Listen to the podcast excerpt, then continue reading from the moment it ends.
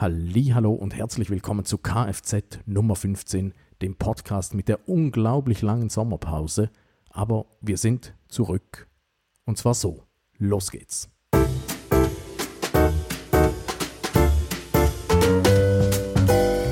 Kfz, der Podcast mit Kirchner, Frick und Zeyer. Tech, Talk und Temperamente aus Deutschland und der Schweiz. Und hier sind sie, Raphael Zeyer, Jean-Claude Frick und Malte Kirchner.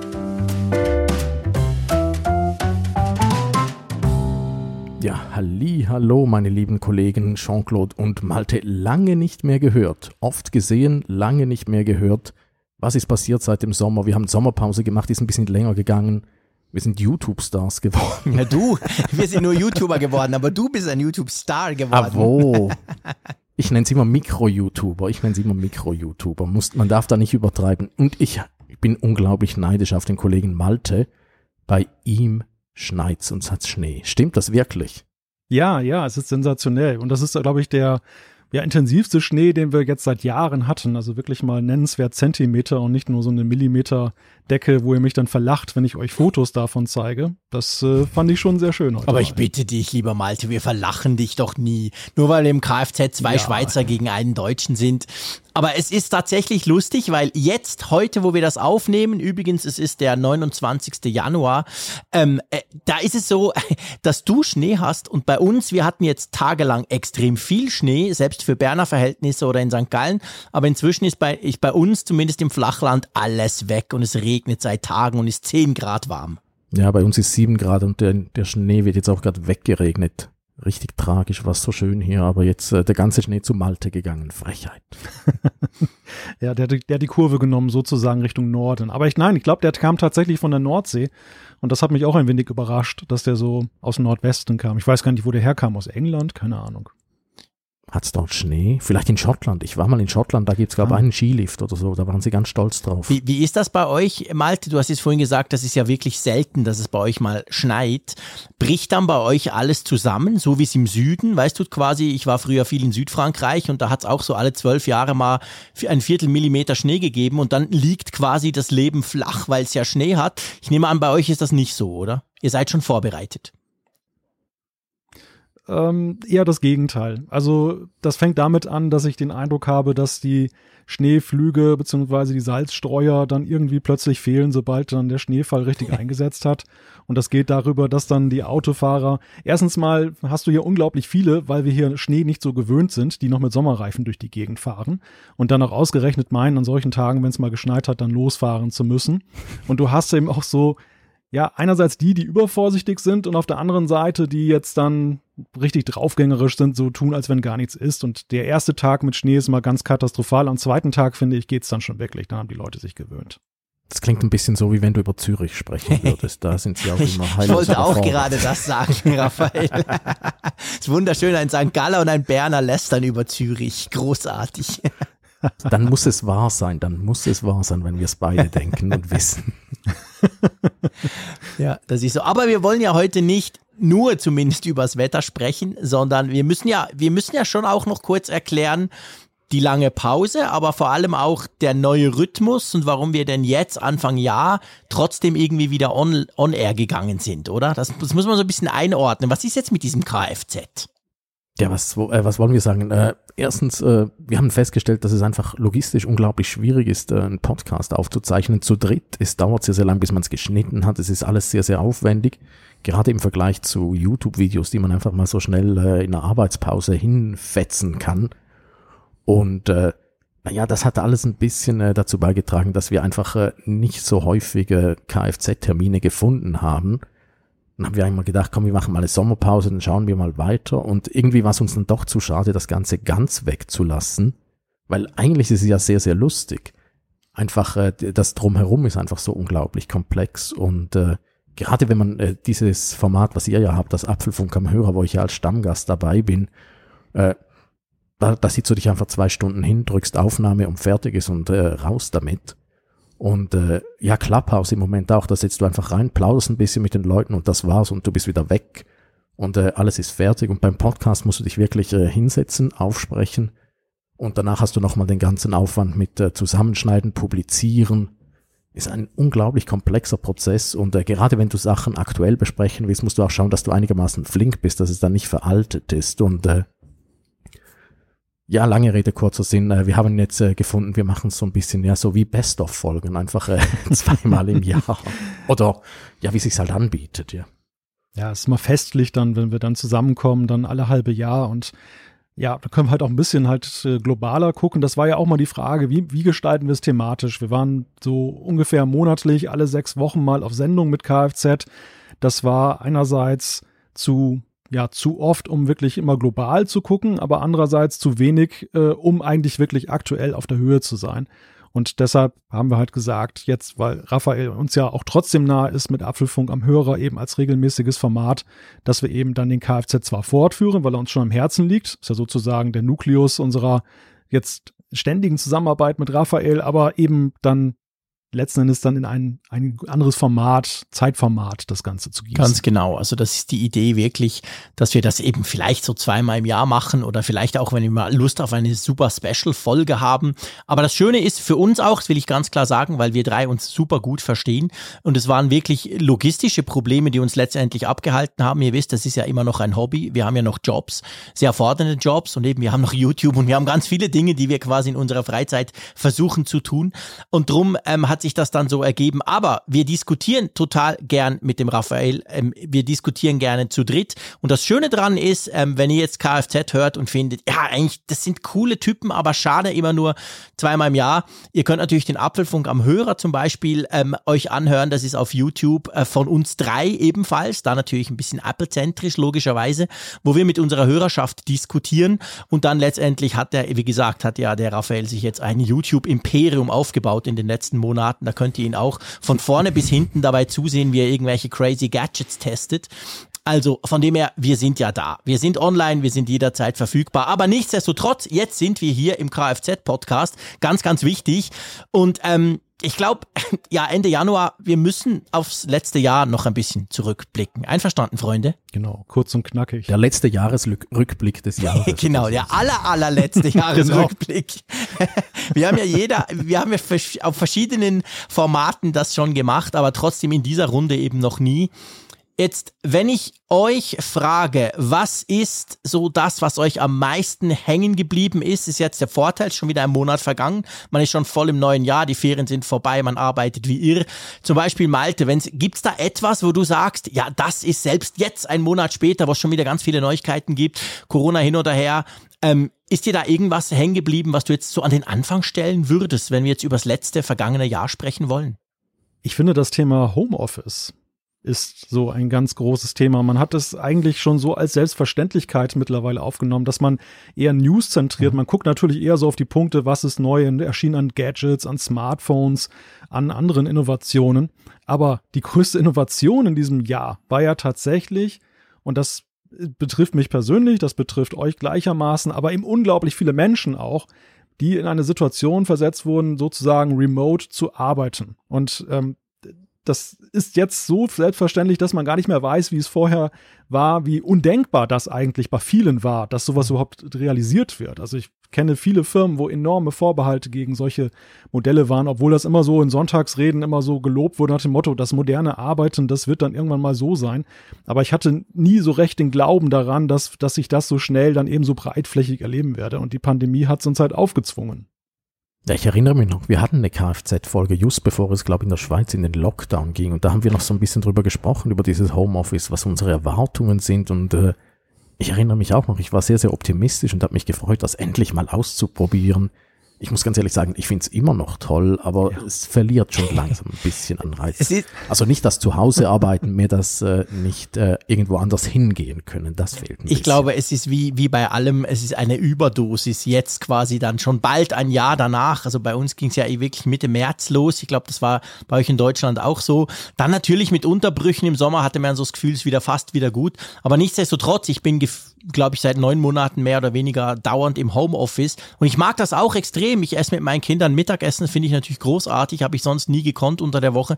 Aber ähm, ich muss auch sagen, ähm, so gern ich hier arbeite unterm Dach an meinem Schreibtisch mit ganz viel Technik, coole Sache, aber es ist einfach eine Überdosis und ich würde mir zwischendurch wünschen, wieder in einem überfüllten Zug nach Zürich zu fahren zu einer Unzeit am frühen Morgen, um dort halt Kollegen zu treffen, dort zu arbeiten, am Abend spät wieder müde nach Hause fahren. Nicht jeden Tag. Ich könnte mir gut vorstellen, so einen Mix dann zu machen in einer fernen Zukunft.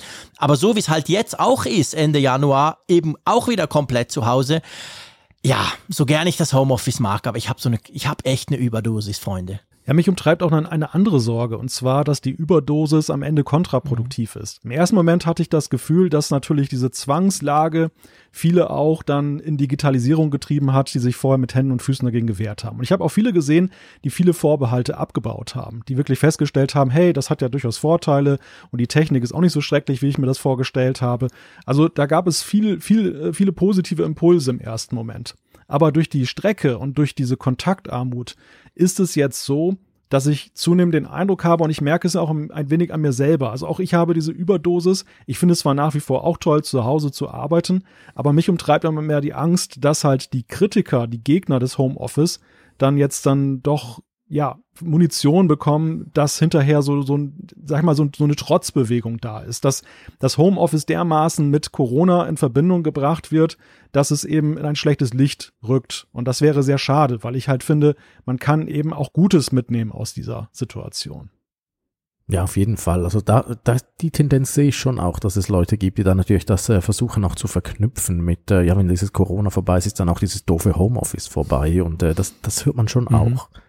Aber äh, also ich bin sehr, sehr guter Dinge, dass das nicht so schnell wieder verschwinden wird. Also das Homeoffice, das andere kann von mir auch schon nächste Woche wieder verschwinden. Ja, absolut. Das sehe ich genau ja, gleich. Also sofort, sofort. genau, sofort bitte.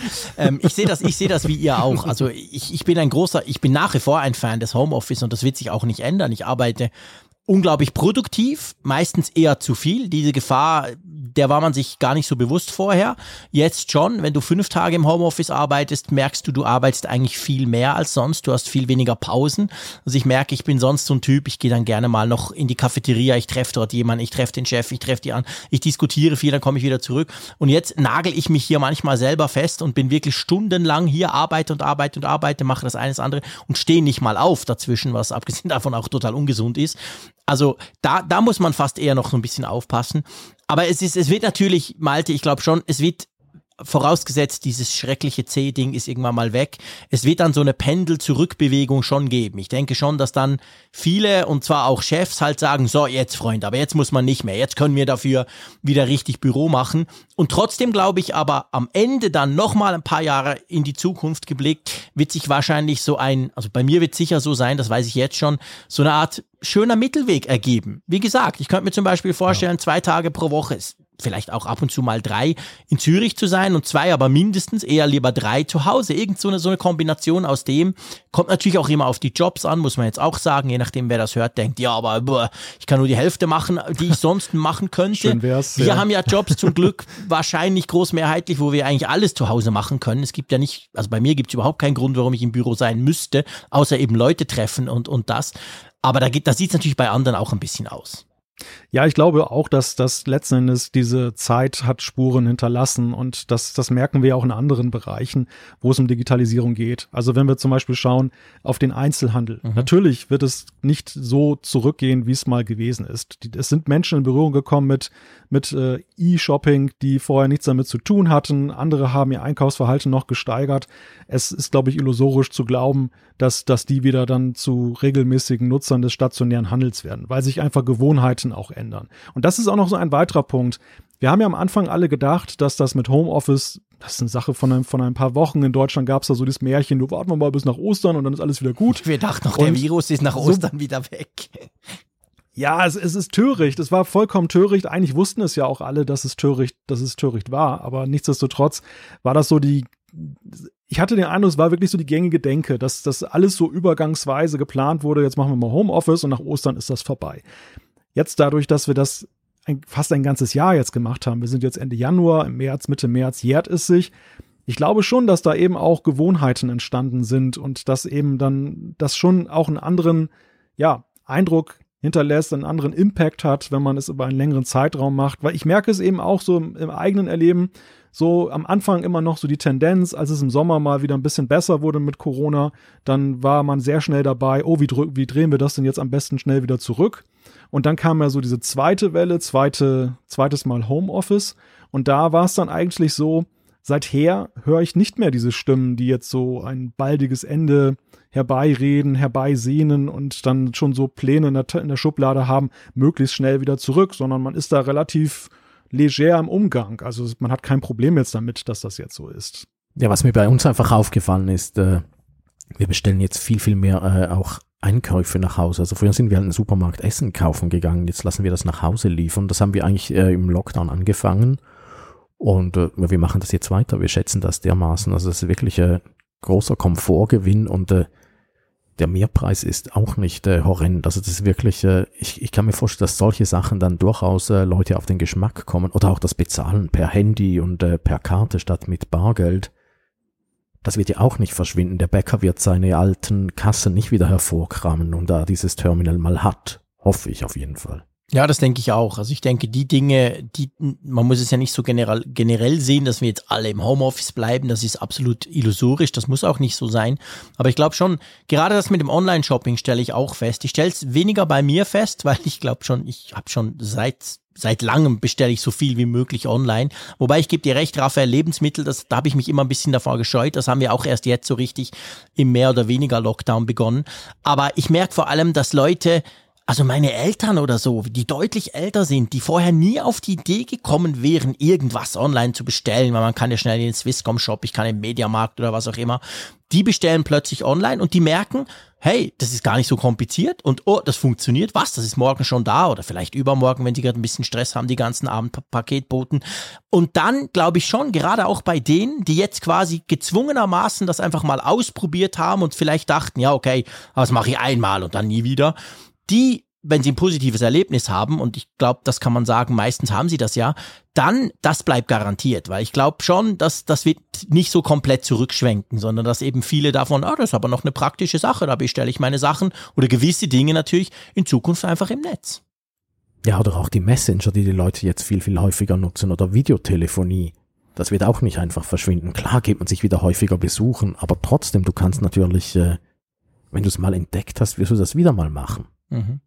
Ja, ja, zu, zum Beispiel auch eben die Frage, ähm, wir reden über Klimawandel, wir reden über unnötige Fahrten zu irgendwelchen Terminen und auch da war es ja immer so, es wurde immer diskutiert, ja, Videoconferencing wäre eigentlich eine schöne Alternative. Es ist meistens bei der Theorie geblieben. Mhm. Keiner hat so eine Initiative ergriffen und es dann wirklich mal umgestellt. Habe ich zumindest ja. in meinem Berufsalltag erlebt. Und jetzt sind halt auch da so gängige Traditionen, möchte ich fast schon sagen, eben mit welcher Konferenzsoftware man mit wem spricht und dass man so sein, sein Modus, sein Format gefunden hat. Ich könnte mir auch da vorstellen, dass eher danach gefragt wird, müssen wir jetzt wirklich alle durch die Gegend fahren, um miteinander zu sprechen? Gibt es einen Grund, dass wir jetzt zum Beispiel etwas zeigen möchten, was jetzt über eine Kamera oder so jetzt dann schwierig darzustellen ist, was einfach in Persona einfacher ist? Oder können wir dieses halbstündige Pressegespräch zum Beispiel auch jetzt einfach mal per Videokonferenz machen und alle haben eigentlich am Ende das gleiche Ergebnis, als wenn wir es in Persona, in Präsenz gemacht hätten. Das haben wir ja auch gemerkt, ganz stark. Wir alle drei, wir sind ja Technikjournalisten, wir haben das ja auch gemerkt mit den ganzen Tech-Events. Dort ist es ja nicht anders. Die wurden ja auch am Anfang notgedrungen quasi, wurden die digitalisiert sozusagen, keine Reisen mehr, keine, keine kurzen Ausflüge irgendwohin. Und dann hat man ja auf beiden Seiten. Einerseits natürlich auf, auf unserer Seite hat man festgestellt, boah, es funktioniert, zumindest die Informationsübermittlung, die funktioniert. Klar, es fehlt der Austausch, der fehlt mir sehr stark. Ich treffe jetzt gewisse Leute nicht mehr oder eben auch Leute, die ich noch nie gesehen habe und dann zum ersten Mal irgendwo treffe. Das habe ich immer sehr geschätzt. Aber letztendlich muss man natürlich sagen, der Aufwand ist viel kleiner. Klimatechnisch, du hast das angesprochen, sowieso ein Irrsinn für drei Tage irgendwo um die halbe Welt zu fliegen. Und umgekehrt, die Hersteller haben natürlich auch bemerkt, hey, das funktioniert und es hat noch den kleinen Vorteil, dass sie die komplette Deutungshoheit drüber haben, wenn sie was vorstellen, jedenfalls so lange, bis wir dann auch Testgeräte kriegen.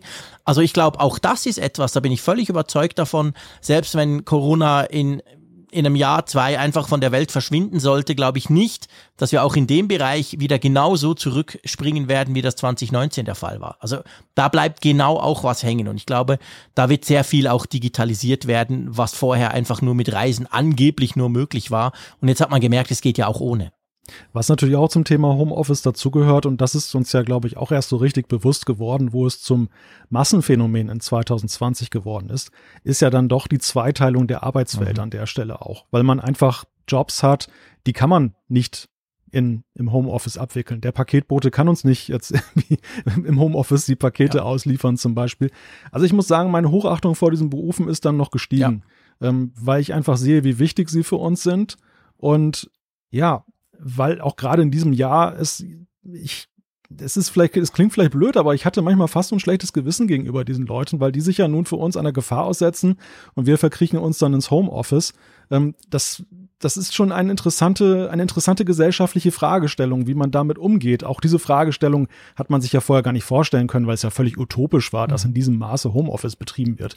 Also vorher war es ja wirklich so, ich habe immer mal mit Leuten gesprochen, die, die jetzt irgendwie selbstständig waren und in Homeoffice gearbeitet haben. Ich fand das immer traumhaft. Das war mal so ein Zustand, wo ich dachte, das hättest du auch gerne mal. Und es war aber im Regelfall bei Angestellten ja so, vielleicht mal sporadisch, jetzt dann bei mir zum Beispiel war es nach Abendterminen irgendwie, da musste ich nicht nochmal in die Redaktion fahren oder am Wochenende, aber es war jetzt völlig undenkbar, dass ich von Montag bis Freitag im normalen Ablauf jetzt dann da von zu Hause aus arbeite und nur dann per Videokonferenz mit den Kollegen kommuniziere. Mhm. Und naja, das hat uns halt in eine Lage versetzt, die auch neue interessante Fragestellungen aufgeworfen hat. Das ist auf jeden Fall sehr, sehr spannend. Also du siehst halt wirklich so, äh, das, ich finde sogar, es eine Dreiteilung. Du hast die Leute, die äh, ins Homeoffice können, äh, wie offensichtlich wir drei. Dann hast du die Leute, die ihren Beruf weitermachen müssen, weil sie beispielsweise Postbote sind und einfach äh, Sachen verteilen. Und dann hast du aber noch die dritte Klasse von Leuten. Das sind die, die direkt mit den Kranken und äh, äh, Angesteckten zu tun haben. Und das ist nochmal eine andere Liga. Also ich, es ist wirklich so, äh, das ist so eine Dreiteilung der Gesellschaft. Du hast die Leute, die einfach äh, entspannt äh, im Homeoffice, also das ist ein bisschen zugespitzt und gemein, aber du hast die, die entspannt im Homeoffice sitzen, aber ich kann ja ein bisschen gemein sein, weil ich bin sie auch. Dann hast du die Leute, die weiter normal arbeiten und dann hast du die Leute, die plötzlich ein viel, viel höheres Risiko eingehen müssen, und zwar bei ihrer normalen Arbeit. Und das finde ich schon äh, extrem spannend auch. Und das darf man auch nicht vergessen, wenn man die ganze Zeit von Homeoffice spricht. Da hat Malte ganz mhm. recht. Ja, absolut. Und man darf auch nicht vergessen, das sehe ich gerade in, in meinem Umfeld, wo ich arbeite. Also ich habe schon früher Homeoffice gemacht. Ich war schon vorher eigentlich nie mehr als drei Tage oder so im Büro. Und meistens war ich dann noch mehr unterwegs. Da war es dann auch gut, gut und gerne mal ein paar Wochen lang immer nur ein Tag, wo ich nach Zürich ging oder so. Aber was mir schon jetzt auch auffällt, jetzt wo wir alle quasi müssen, jetzt bezogen auf meine Firma, aber eben weil wir diese Freiheit ja schon hatten. Es gibt natürlich auch die Leute, die zum Beispiel alleine wohnen, denen fällt noch viel schrecklicher die Decke auf den Kopf zu Hause als uns, die wir alle Familie haben, die wir ja alle, ich sag mal, notgedrungen, obwohl wir alles Workaholics sind, ja dann doch noch zwischendurch rausgezogen werden von unseren Partnerinnen oder so oder von den Kindern. Und die zum Beispiel, die sagen, hey, ich würde so gern ins Büro gehen. Einfach nur schon nur der Weg mal raus, dann ins Büro, ein paar Leute mit Abstand treffen. Also für die ist das jetzt ganz, ganz schrecklich, einfach weil sie, weil sie noch weniger Sozialkontakte haben, als sie sonst schon haben. Und die könnten rein vom Job her natürlich problemlos, die müssen jetzt auch problemlos zu Hause arbeiten. Aber das finde ich auch einen ganz wichtigen Punkt. Also die Gruppe gibt's eben auch, ja. die wirklich jetzt darunter leidet, dass sie Homeoffice machen muss, aus verschiedenen Gründen. Und das darf man auch nicht ganz unterschätzen. Sehr wichtiger Punkt. Also ist auch sehr wichtig, da den Fokus dahingehend zu erweitern, denn die Erfahrung habe ich auch gemacht, dass man in einer Situation, gerade jetzt, wo die Kinder zum Beispiel auch zu Hause sind, weil Schule oder Kita geschlossen ist, da hat man noch so viel Leben um sich herum, dass man trotz eben dieser Kontaktarmut, die man nach außen hat, ja jetzt nicht vereinsamt. Aber wenn ich mir vorstelle, ich wäre jetzt alleinstehend oder wir wären jetzt nur ein Paar und hätten keine Kinder, das wäre jetzt gerade in diesem dunklen Januar, wäre das schon, glaube ich, mir mehr, noch mehr aufs Gemüt geschlagen dann, diese, diese ganze Sache.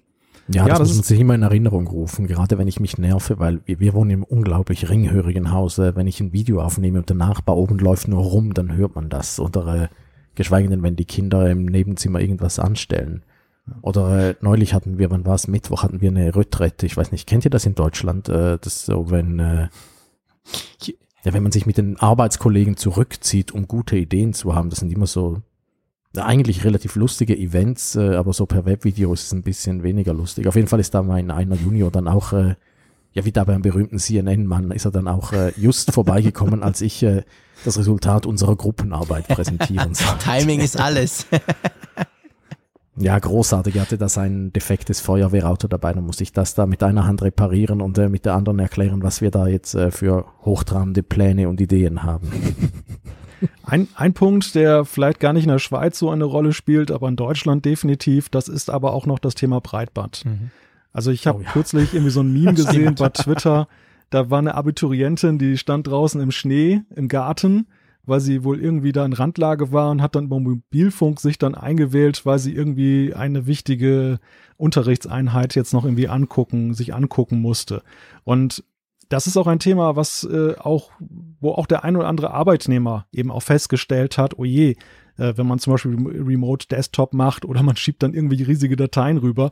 Ähm, das, was manchen gar nicht so geschert hat vorher, dass dann vielleicht noch so die zwei Megabit Leitung da nur ist auf dem Dorf, das ist natürlich zu einem ganz anderen Problem geworden. Und auch das Bewusstsein für das Thema Breitband, klar, es gab ja schon vor der Pandemie so den, den Drang, die Diskussion, wir müssen noch Breitband dringend ausbauen, das muss doch eigentlich Grundversorgung werden. Aber ich glaube, das Jahr 2020 hat dann wirklich fast dem letzten Menschen das nochmal vor Augen geführt, warum das ein wichtiges Thema ist. Ja, das ist krass. Also wir haben ja zum Beispiel auch einen Hörer, den haben wir aber auch Apfelfunk am Hörer, den haben wir beim Apfelfunk, den Tech Toby, den, der ist so auch auf Twitter unterwegs und der wohnt ja, also er wohnt für mich natürlich in der unendlichsten Pampa, aber so weit weg von der Zivilisation ist er nicht und ist auch nicht alleine dort, wo er wohnt. Ich glaube sogar eine mehr oder weniger Neubausiedlung. Aber der hat ja einen Internetspeed zu Hause per, per Kabel quasi also das ist ja langsamer als mein Nokia-Handy 2005, das, zu, das per GPRS irgendwie hingekriegt hat. Also der hat eine unglaublich langsame Internetleitung und der macht mir immer bewusst, wenn, wenn wir so erzählen, chatten, der war auch schon mal ja bei uns dabei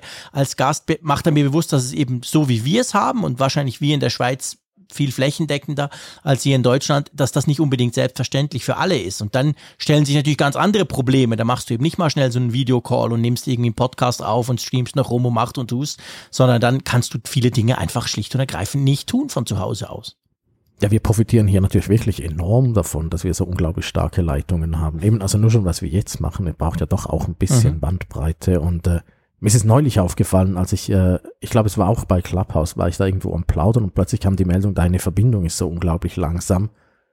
Dachte ich, was ist denn da los? Äh, äh, man solle näher ans WLAN rangehen, habe ich plötzlich gemerkt, oh, das ist ja gar kein WLAN mehr. Mhm hatte auch äh, der Junior hatte die Steckdose rausgezogen und äh, ich war dann nur noch im 4G-Netz.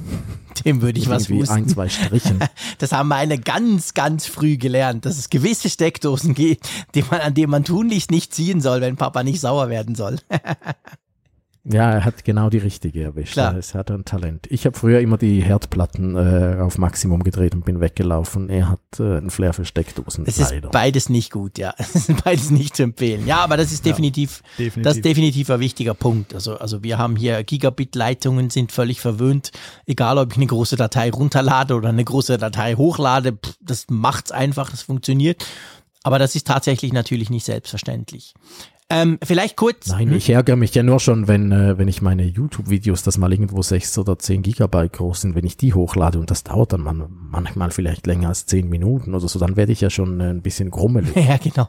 Und äh, das klingt nach so einem klassischen MKBHD-Problem.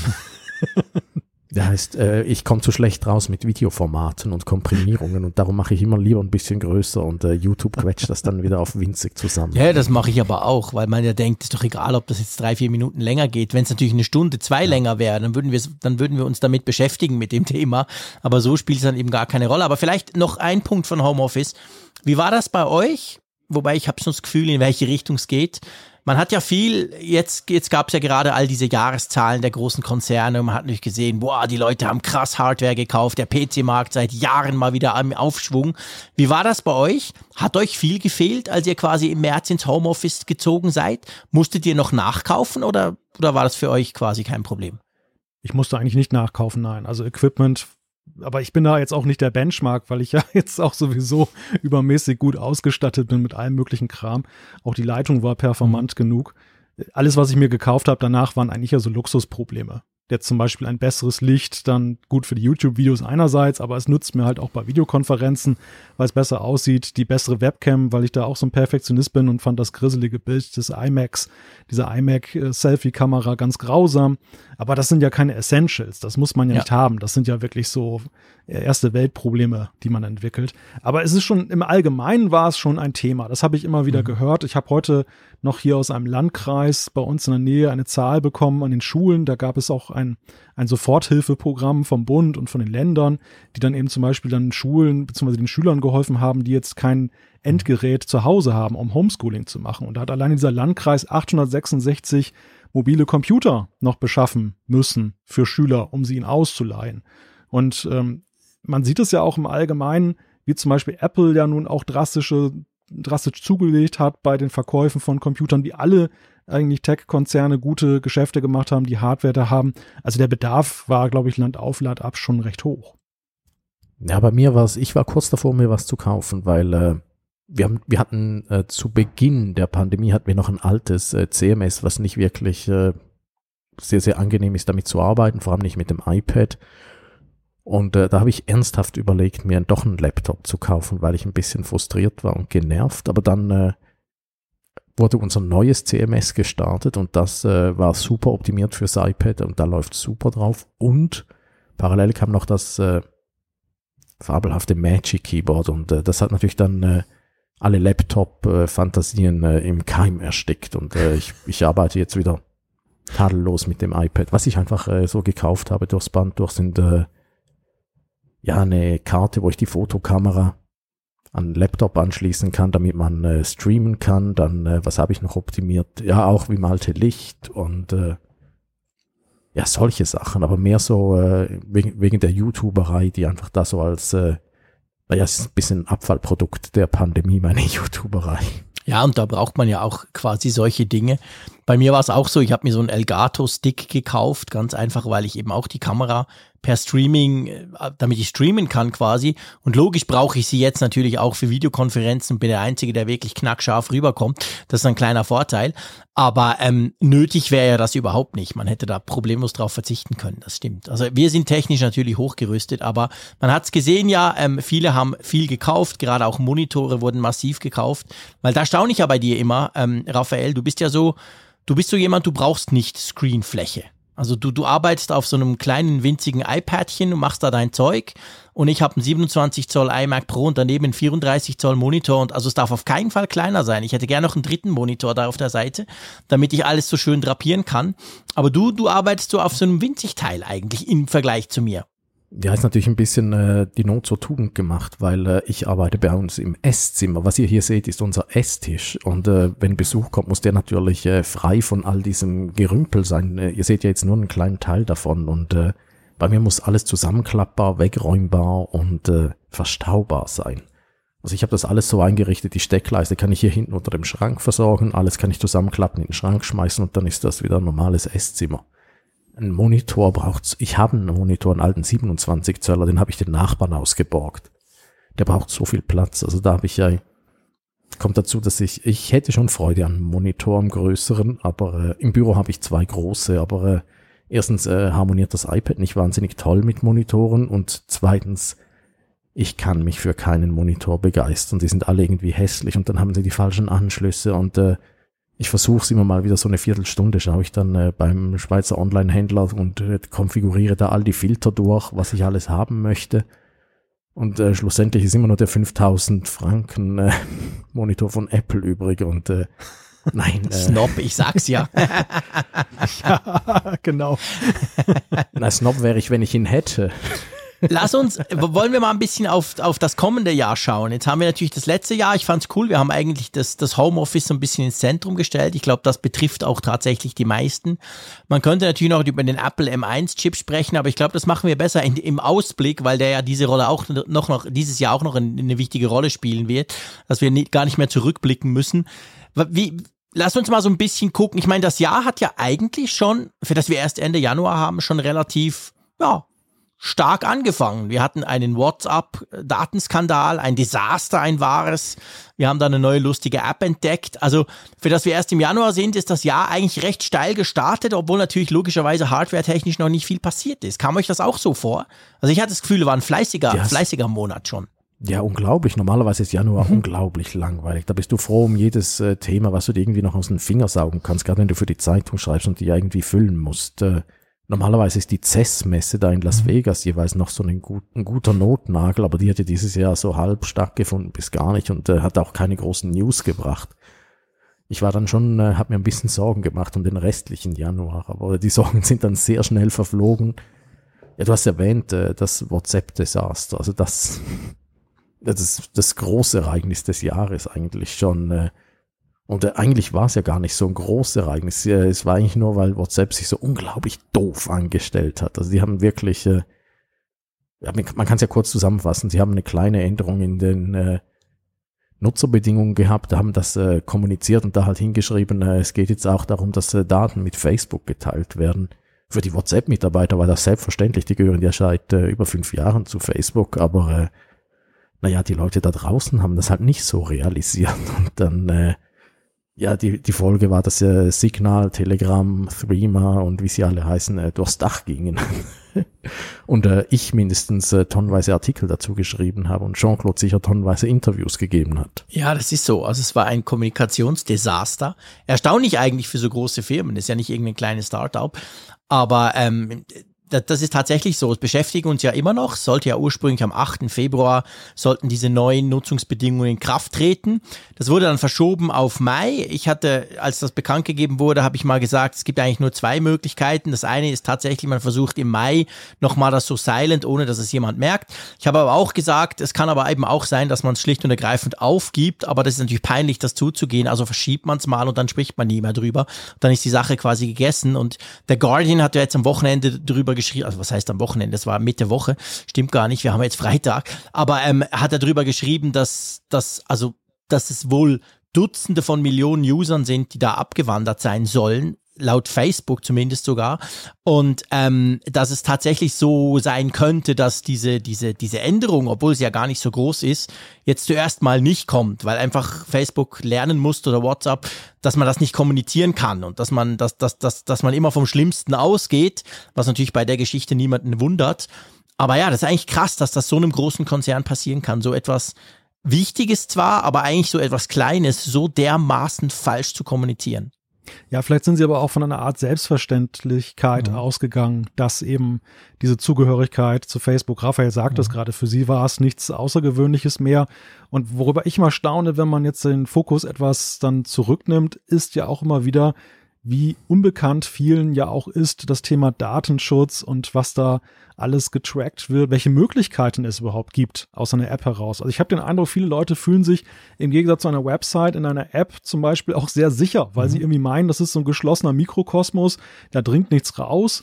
Ähm, das ist natürlich ein Irrglaube. Apple hat in diesen Tagen jetzt gerade, es war ja dieser Datenschutztag, haben sie mal so ein PDF, auch eine, eine Breitseite gegen Facebook, ähm, dann abgefeuert, wo sie dann ja mal so skizziert haben, ohne einen Namen zu nennen, aber jeder wusste natürlich, wer gemeint ist was denn da so passiert und wer interessiert ist an diesen Daten und wie die dann weitergehandelt werden. Das wurde an so einem ja recht süßen Beispiel einer Familie dann dann skizziert, dann die eben auf den Spielplatz wollte und hat dann die Karten-App aufgemacht und oje oje, dann wurde alles Mögliche von App zu App weiter getrackt und getraced und gemacht und getan. Also äh, letzten Endes natürlich auch Apple verfolgt da Interessen, aber es zeigt mir letzten Endes ist ein Thema, wo einfach immer noch nicht das Bewusstsein in der breiten Masse da ist.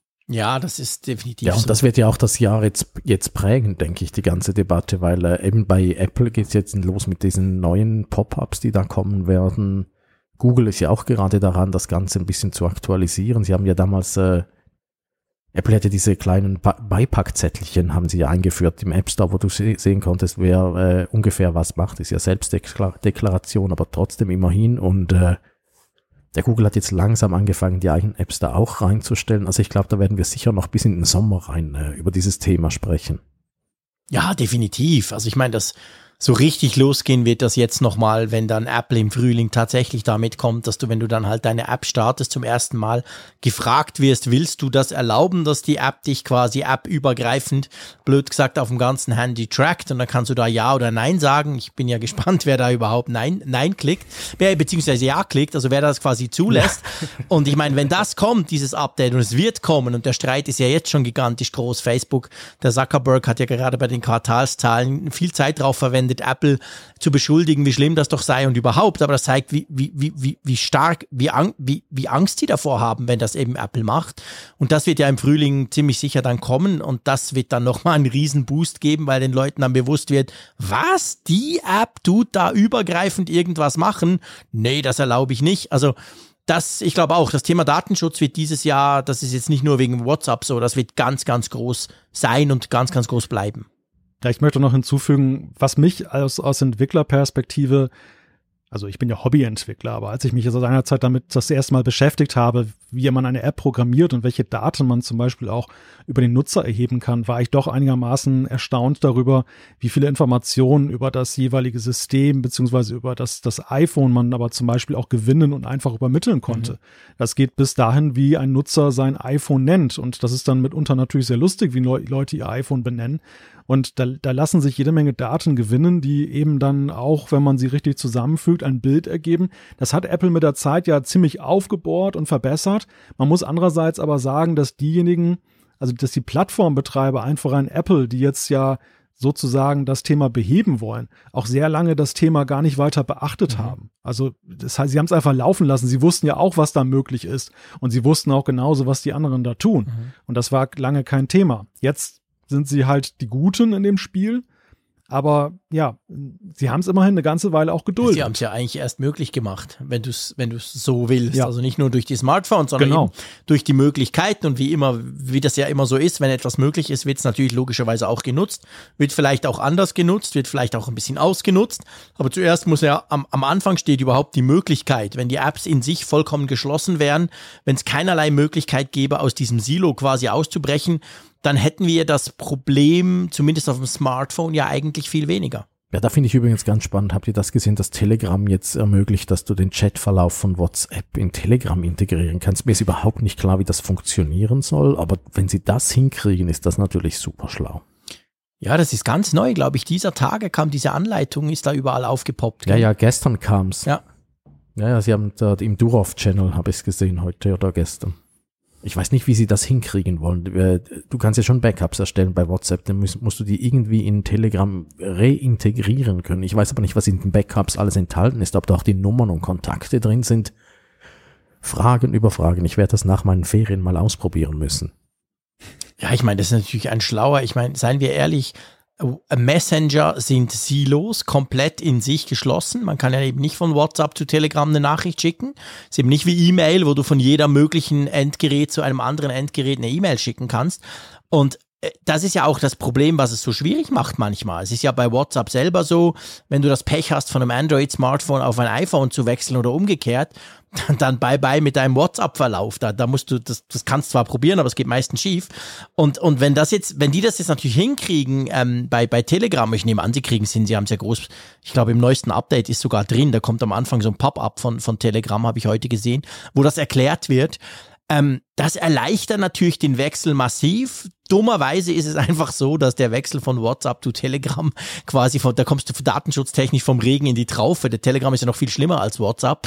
Ähm, das ist ein bisschen der Nachteil, weil natürlich tatsächlich viele Leute gedacht haben, ja, jetzt gehe ich auf Telegram und da kann man auch mal was sagen, was nicht Mainstream ist und so. Aber ähm, ja, das ist, ich, ich sag mal, es wäre jetzt natürlich für den Datenschutz viel cooler gewesen, wenn Signal so eine Funktion angeboten hätte als Telegram. Gut, was natürlich auch ist, ich glaube auch nicht, dass Datenschutz äh, das Oberargument ist. Es ist mehr Facebook. Die wollen einfach weg von Facebook. Datenschutz, ich glaube nicht, dass das das Hauptargument ist. Ich glaube, sie wollen einfach nicht, dass, es, dass sie bei diesem Facebook dabei sind. Da wollen sie weg. Das ist viel, viel äh, griffiger als äh, dieses äh, Schwirbel-Schwurbel-Gespenst Datenschutz. Ja. Darum ja, läuft das Telegram auch so gut, glaube ich. Das ist sicherlich so ein Punkt. Also auch da ist die Kenntnis dann nicht so weitgehend, dass man eben den großen Kontext sieht, sondern eher das dann personifiziert. Und man sieht es ja auch, wie diese Debatten geführt werden. Ich sehe das immer in den Kommentaren zum Thema Datenschutz, dass dann so der Groll auch gegen einzelne Personen wie Mark Zuckerberg sich dann richtet und nicht dann gesehen wird, dass der das vielleicht auf die Spitze treibt mit Facebook, dass es aber ein, eigentlich ein globales Problem ist, was eben die großen Big Tech Companies, die sich eben nicht jetzt über Verkäufe finanzieren, eben haben, dass die Daten ja letztendlich der Rohstoff sind, mit dem sie handeln und dann auch das Geld verdienen. Ein Punkt noch zu WhatsApp, was ich halt festgestellt habe, wenn ich mal einigen Nutzern geholfen habe, zum Beispiel zu konvertieren von Android auf iOS oder umgekehrt ist, dass manche bei WhatsApp tatsächlich auch so eine Art richtiges Fotoarchiv und sowas drin haben. Die lassen ja, sich das dazu schicken und speichern das niemals irgendwie jetzt so. Ich bin zum Beispiel so, wenn ich jetzt ein denkwürdiges Foto kriege, ich meine, über WhatsApp ist sowieso mal schlecht, weil es dann runterkomprimiert ist, aber wenn ich das mir irgendwie konservieren möchte, dann packe ich es natürlich sofort in die Fotorolle, weil ich nachher gar nicht mehr weiß, wo in WhatsApp wer mir das mal zugeschickt haben ja, könnte. Logisch. Elende Sucherei. Klar. Aber es gibt sehr viele, die haben tatsächlich so, ja, wie so eine Art Poesiealbum oder Erinnerungsalbum ihres Lebens dann in dem Messenger. Und das, das bindet, was hat mir nur vor Augen geführt, das bindet ja unglaublich die Menschen auch an diesen Messenger, dass sie sich gar nicht dann, dass sie es nicht wagen und in Erwägung ziehen, dann zu wechseln. Das ist wie eine Art Tagebuch mhm. oder so. Wir lachen ja immer oder wir staunen immer über dieses WeChat, was ja in China viel mehr als nur ein Messenger ist. Aber äh, was, was wir dann immer übersehen, ist, dass WhatsApp eigentlich auch viel, viel mehr als ein Messenger ist. Es ist zwar ein Bruchteil von dem kann es, was äh, WeChat kann, aber für die Leute ist es so wichtig. Für viele Leute ist äh, WhatsApp das Smartphone, weil, äh, naja, telefonieren konnten sie schon vorher mit ihrem Feature-Phone und dieses äh, WhatsApp, da verschicken sie Fotos, da kriegen sie Fotos, die Fotos bleiben da drin. Das ist das, wo die Leute draufklicken. Die installieren keine anderen Apps mehr, die haben einfach dieses WhatsApp und das ist äh, die gehen auch nicht in den Browser und suchen Webseiten oder so auf dem Handy. Die haben einfach WhatsApp und da kommt halt dieses Internetzeugs rein. ja, genau. Und dann ist es eben auch katastrophal schlecht, wenn da irgendwas schief geht. Oder es macht es eben schwierig, wenn man wechseln will und merkt, man kann das Zeug gar nicht mitnehmen. Also ähm, ja, also gut, das ist WhatsApp, das wird uns noch weiter, be weiter ähm, beschäftigen, das ist definitiv klar. Ähm, Jetzt ist es so, wir müssen natürlich noch ganz kurz, wir müssen das nicht allzu groß machen, aber wir müssen noch kurz über Clubhouse sprechen. Ganz einfach drum. Wir sind hier im Podcast, wir nehmen den Kfz-Podcast auf und Clubhouse ist ja so im Moment die große Hype-App seit zwei Wochen bei uns im deutschsprachigen Raum und eigentlich schon ein bisschen länger in den USA. Ähm, wir haben jetzt alle schon so ein bisschen geclubhoused. Wir sind ab und zu dort in Runden, wir hören zu, wir machen selber was.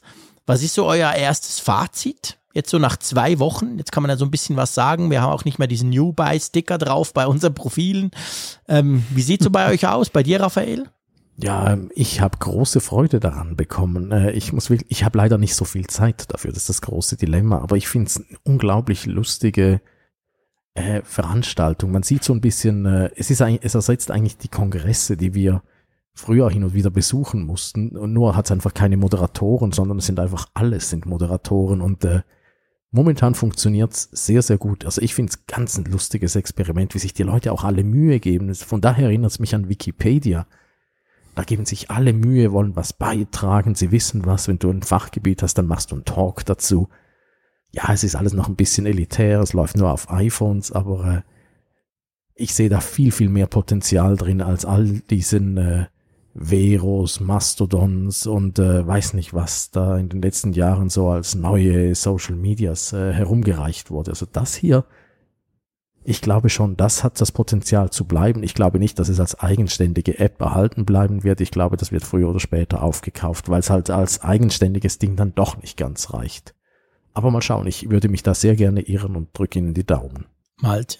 Ich empfinde so eine Art Hassliebe mittlerweile so gegenüber Clubhouse. Ähm, Liebe insofern, als dass ich die Idee tatsächlich auch wertschätze und es ein sehr interessantes Format finde, wo man eben auch neuartige Erfahrungen machen kann, so in der Kommunikation. Man, ich mag die Leute, die ich dort treffe. Ich finde das sehr inspirierend, die Menschen, mit denen ich dort gesprochen habe. Aber die Idee ist das eine, die, die Umsetzung ist das andere. Die, die Umsetzung nervt mich zusehends. Mich nervt, dass dieses Invite-System so ausschließend ist und dass eben sehr viele außen vor bleiben, die wiederum dann auch halt da unbedingt rein möchten, was dann auch wieder zu ein bisschen so Zwistigkeiten fast schon führt, dann auch in der, in der Diskussion. Ich mag natürlich dieses Datenschutzthema bei Clubhouse überhaupt nicht, ähm, auch so wie unsouverän sie jetzt darauf reagiert haben. Und am Ende, ja, und da bin ich noch so ein bisschen hin und her gerissen, weil es braucht es eigentlich, diese Zeitlosigkeit, in der Clubhouse lebt. Clubhouse hat ja so einen generalistischen Anspruch, es dringt einfach in Echtzeit in mein Leben ein und will dann einfach mal anderthalb Stunden am Stück von mir haben, wo ich unter anderen Umständen vorher schon extrem haushalten musste und gucken musste, wo kriege ich denn jetzt noch mal ein Treffen mit jemandem rein und habe ich dann Zeit, geht das dann? Clubhouse nimmt da keine Rücksicht drauf. Schickt eine Push-Nachricht, ich werde in Versuchung geführt, bin drin und bleibe drin. Das, da ist eigentlich so der Punkt, wo ich gar nicht weiß, was ich davon halten soll. Äh, einerseits irgendwie finde ich das lustig, weil es sehr spontan ist dadurch, aber auf der anderen Seite nervt es mich kolossal. Also ich liebe eigentlich schon mein in Teilen planbareres Ja, bei mir ist es ein bisschen so, mir kommt, mir kommt Clubhouse, ich finde das, was Raphael gesagt hat, stimmt, das ist sehr attraktiv, auch diese Nettigkeit, dieses, dieses Ausprobieren von allen, wobei ich mache mir keine Illusion, es ist für mich so ein bisschen wie Twitter 2007, da waren auch alle noch nett. Und in, spätestens dann, wenn die große Masse kommt, wird es dann auch unangenehm bei Clubhouse, da bin ich ziemlich überzeugt davon. Ähm, das ist einfach im Moment halt noch dieser elitär kleine Rahmen, es hat ja noch ganz wenige Nutzer nur. Und die sind alle einerseits Selbstdarsteller, andererseits wissen sie, wie man zusammen spricht und versuchen sich auch Mühe zu geben. Aber ich glaube, das verschwindet leider dann in, hoffentlich erst in ein paar Jahren, aber das wird nicht ewig so bleiben. Das andere, das, was du ansprichst, Malte, finde ich ganz wichtig. Es geht mir auch ein bisschen so. Clubhouse ist für mich so ein bisschen wie die Sprachnachrichten auf WhatsApp oder auch auf anderen Kanälen. Für den, der es macht, ist es super geil. Im Unterschied zum Podcast, aber auch zum Video. Du bist sofort online. Es gibt nichts zu tun. Ich quassel in mein iPhone rein. Ich brauche nicht mal ein Mikrofon. Es tönt gut.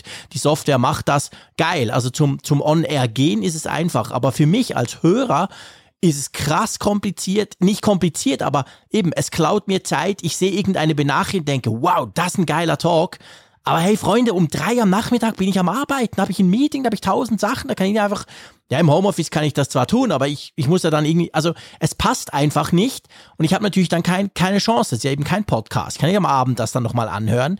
Also von dem her bin ich auch extrem zweigeteilt bei Clubhouse, weil ich mich über die Benachrichtigung oft nerve und zwar immer dann, wenn was Cooles angekündigt wird, wo ich denke, ja, das wäre ein spannendes Thema, da hätte ich vielleicht sogar was zu sagen, aber war zeitlich ja, eigentlich kann ich auch nur am Abend Clubhausen. Ich habe die Benachrichtigung komplett Ja, gedreht. Ich schaue Move. einfach rein, wenn, wenn ich, ich nutze es ein bisschen wie Twitter und E-Mail. Ich schaue einfach rein, wenn ich Zeit habe und äh, was ich sehe, das sehe ich und äh, beantworte ich und äh, was vorbeirauscht, ist halt vorbeigerauscht. Und äh, ich mache mir aber große Hoffnung, dass sie so eine Art äh, Record-Button dann irgendwann einführen, weil äh, eigentlich möchte ich genauso podcasten, wie dieses Clubhouse funktioniert mit erstens äh, ganz einfach Gäste zuschalten, äh, mal äh, Leute aus dem Publikum auf die Bühne heben, mit denen plaudern können und am Schluss einfach sagen, so jetzt ist fertig und äh, und dann ist das Produkt fertig. Dann kannst du vielleicht noch den Knopf drücken, Export to Podcast und es beamt es an alle Podcast-Portale raus.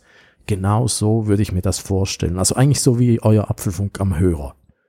Äh, du plauderst zusammen, äh, du kannst Leute zuschalten und dann und dann und dann hast du hat sich's erledigt. Das ganze Post-Production-Zeugs einfach äh, weg, weil äh, ich habe ja eigentlich auch keine Zeit für all diese Sachen, aber ich habe einfach viel zu viel Spaß daran. Und äh, wenn sie irgendwie so in die Richtung gehen, dann würden sie dann vermutlich von Spotify gekauft. Aber das fände ich spannend.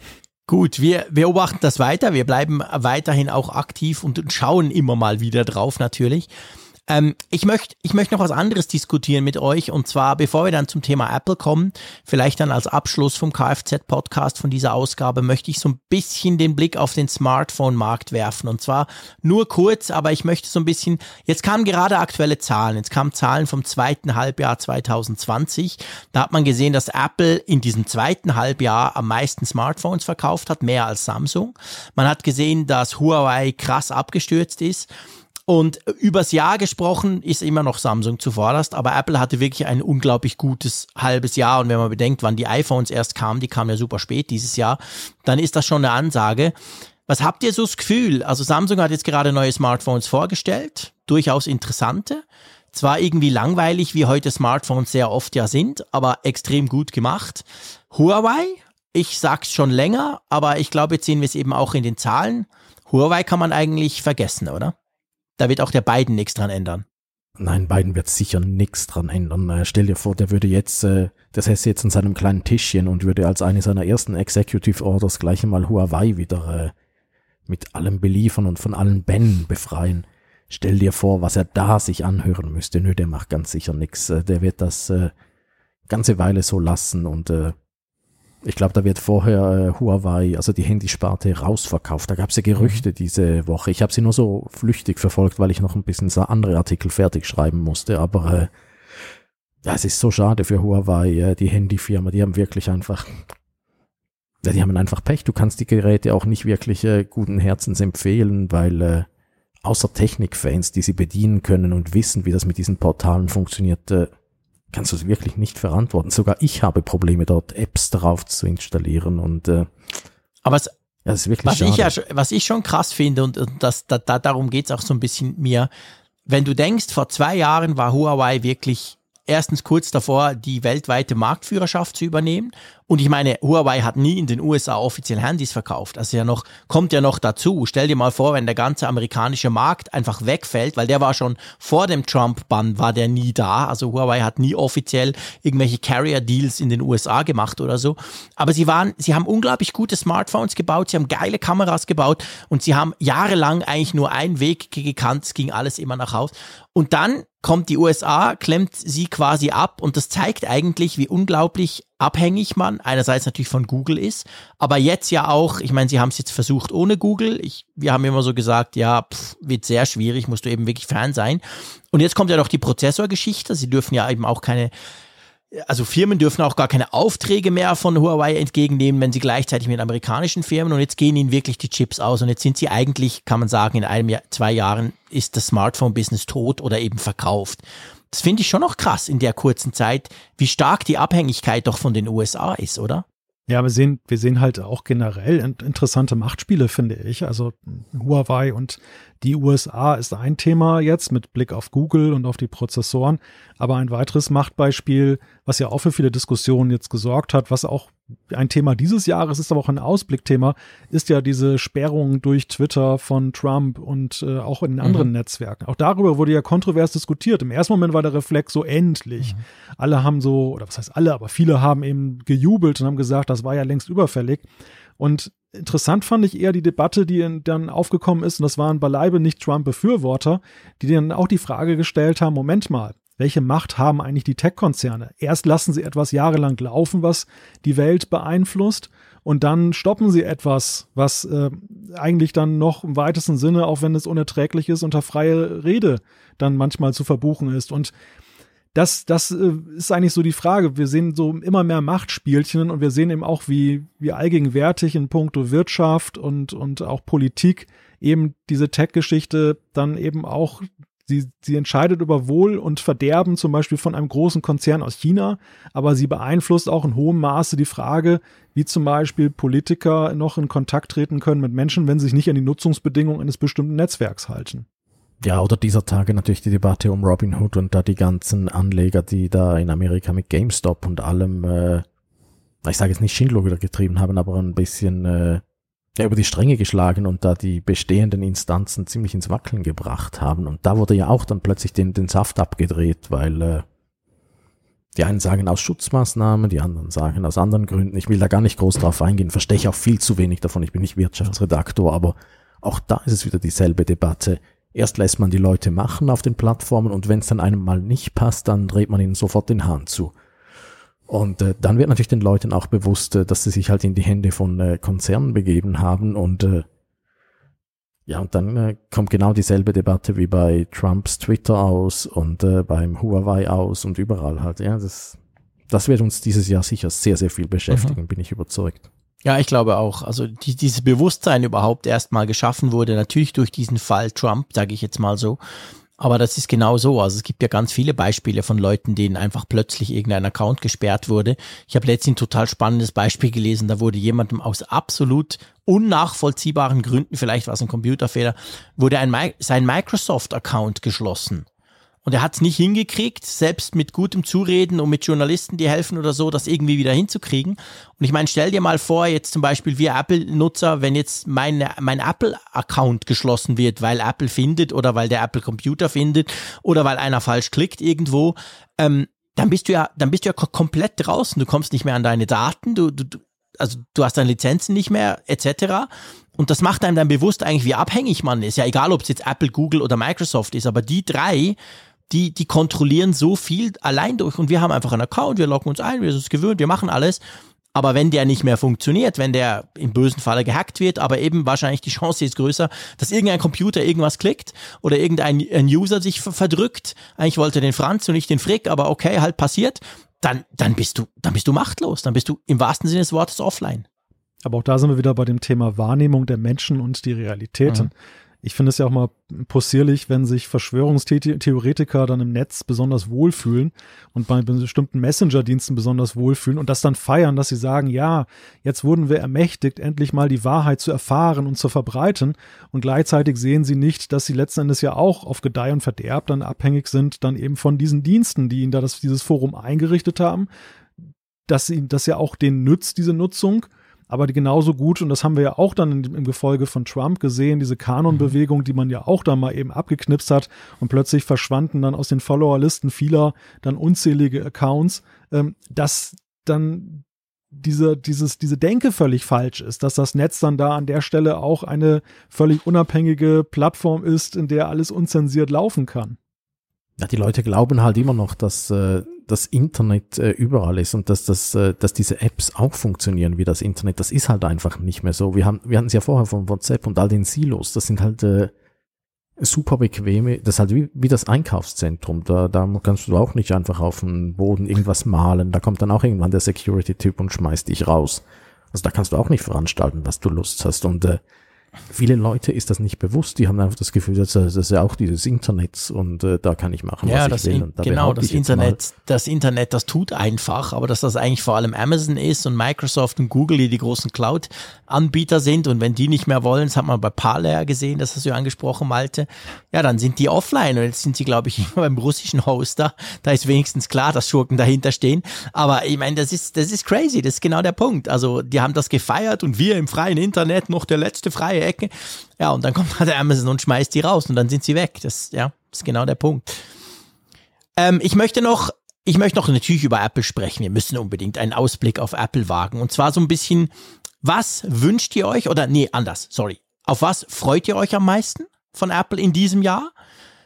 Glaube, die Antwort zu kennen, aber ich möchte, dass es jeder trotzdem nochmal bringt. Und dann müssen wir zumindest noch so über zwei, drei Gerüchte sprechen, die ja jetzt gerade Ende Jahr ziemlich hoch, ähm, wie soll man sagen, hoch ge gepoppt sind. Raphael, auf was freust du dich jetzt, wenn du mal die Apple-Brille ansetzt in diesem Jahr? das ist die Apple-Brille.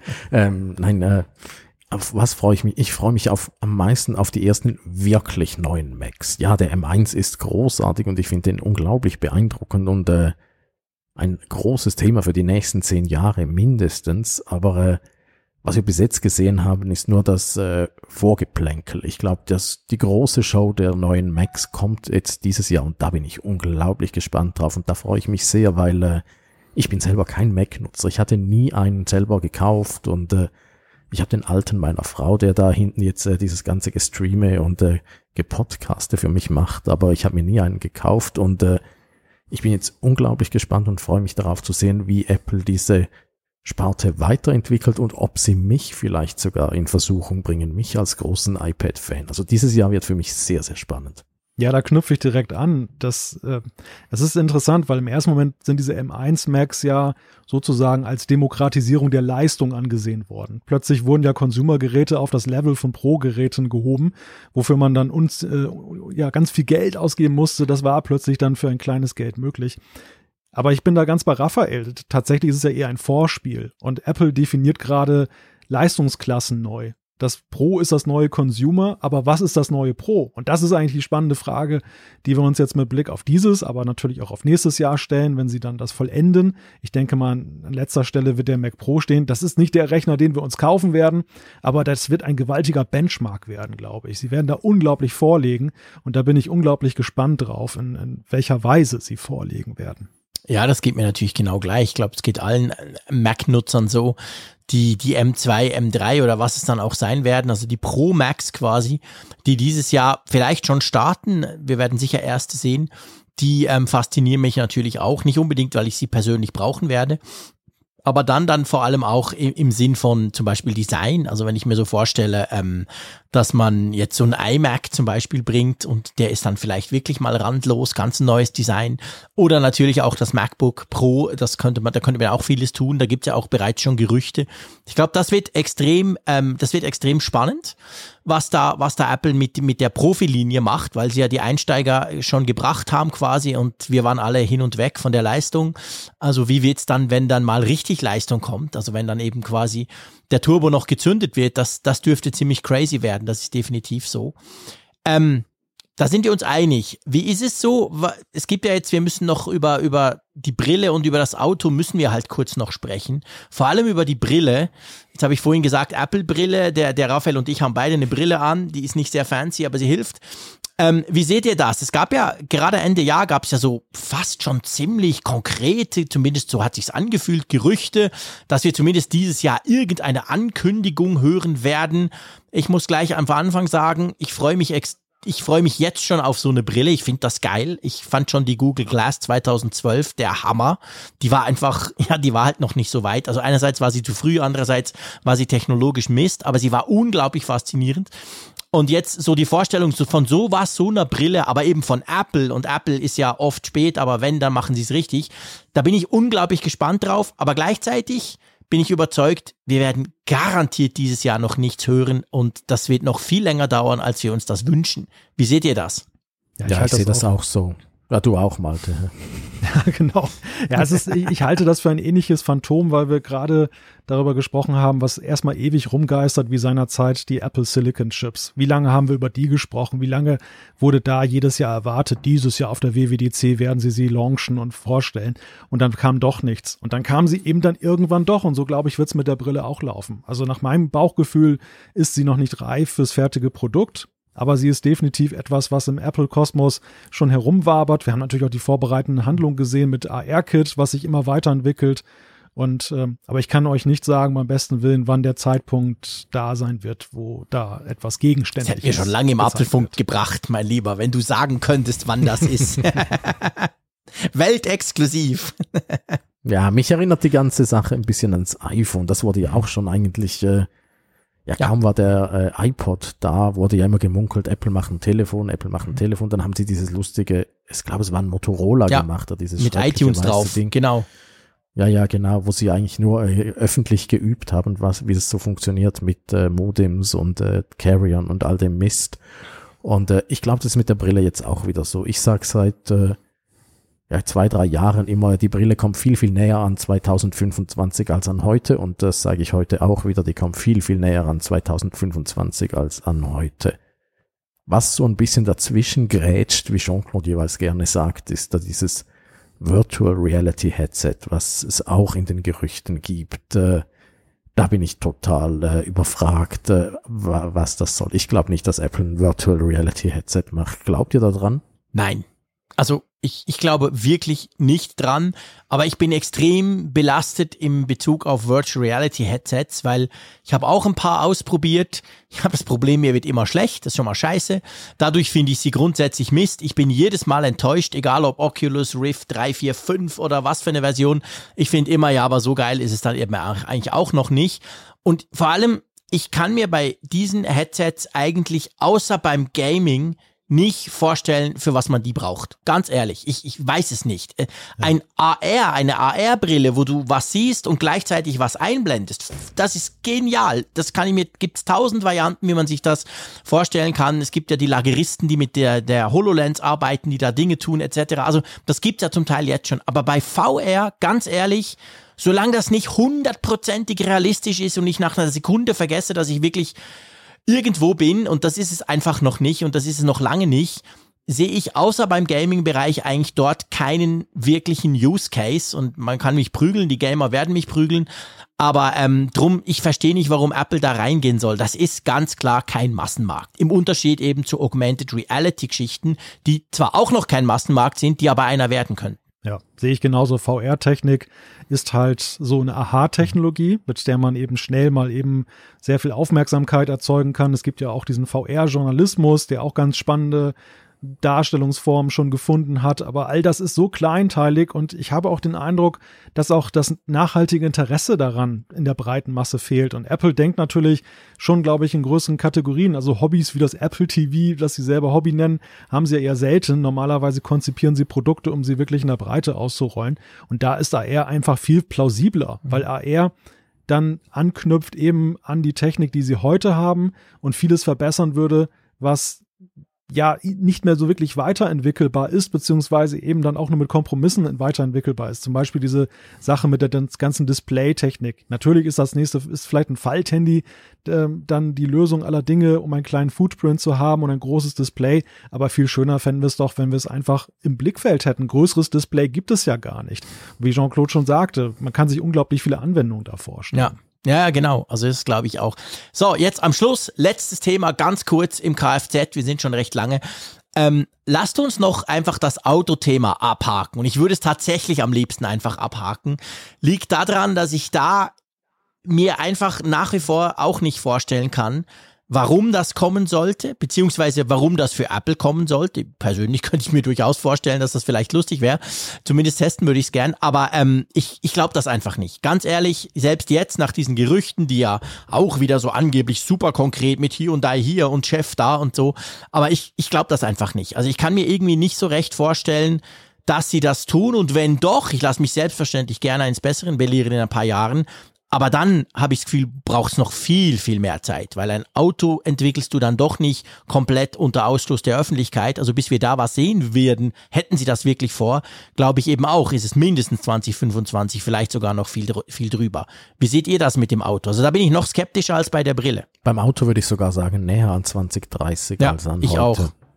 Das wird sehr, sehr lang dauern. Ähm, was ich aber auch sage, also äh, die, ich, ich sehe da dieselbe Argumentation wie bei der Uhr damals. Äh, da haben sie ja immer gesagt, äh, wir fanden Smartphones scheiße und haben ein besseres gemacht. Wir mhm. finden Uhren toll und wollten unbedingt auch eine machen. Mhm. Ich kann mir vorstellen, dass sie das ähnlich dann äh, beim Auto auch sagen. Man kon konnte ja Johnny Ive, als er noch da war, nachsagen, dass er A, Uhren und Autos toll findet und beides sammelt und ich kann mir schon vorstellen, dass sie sehr gerne ein Auto machen würden. Ich, ich bin äh, zu wenig gut in Betriebswirtschaft, aber ich sehe das einfach nicht so wirklich als ein Natürlich, wenn du die Margen dann hochschraubst, krieg, kriegst, kannst du da schon Geld mit verdienen. Aber ich sehe das irgendwie nicht so als ein Apple-Produkt, ein Auto. Also ich bin da unglaublich skeptisch, aber die Gerüchte sind sehr, sehr eindeutig und ich kann mir vorstellen, dass sie es einfach äh, machen wollen, weil sie Lust drauf haben und weil sie es können.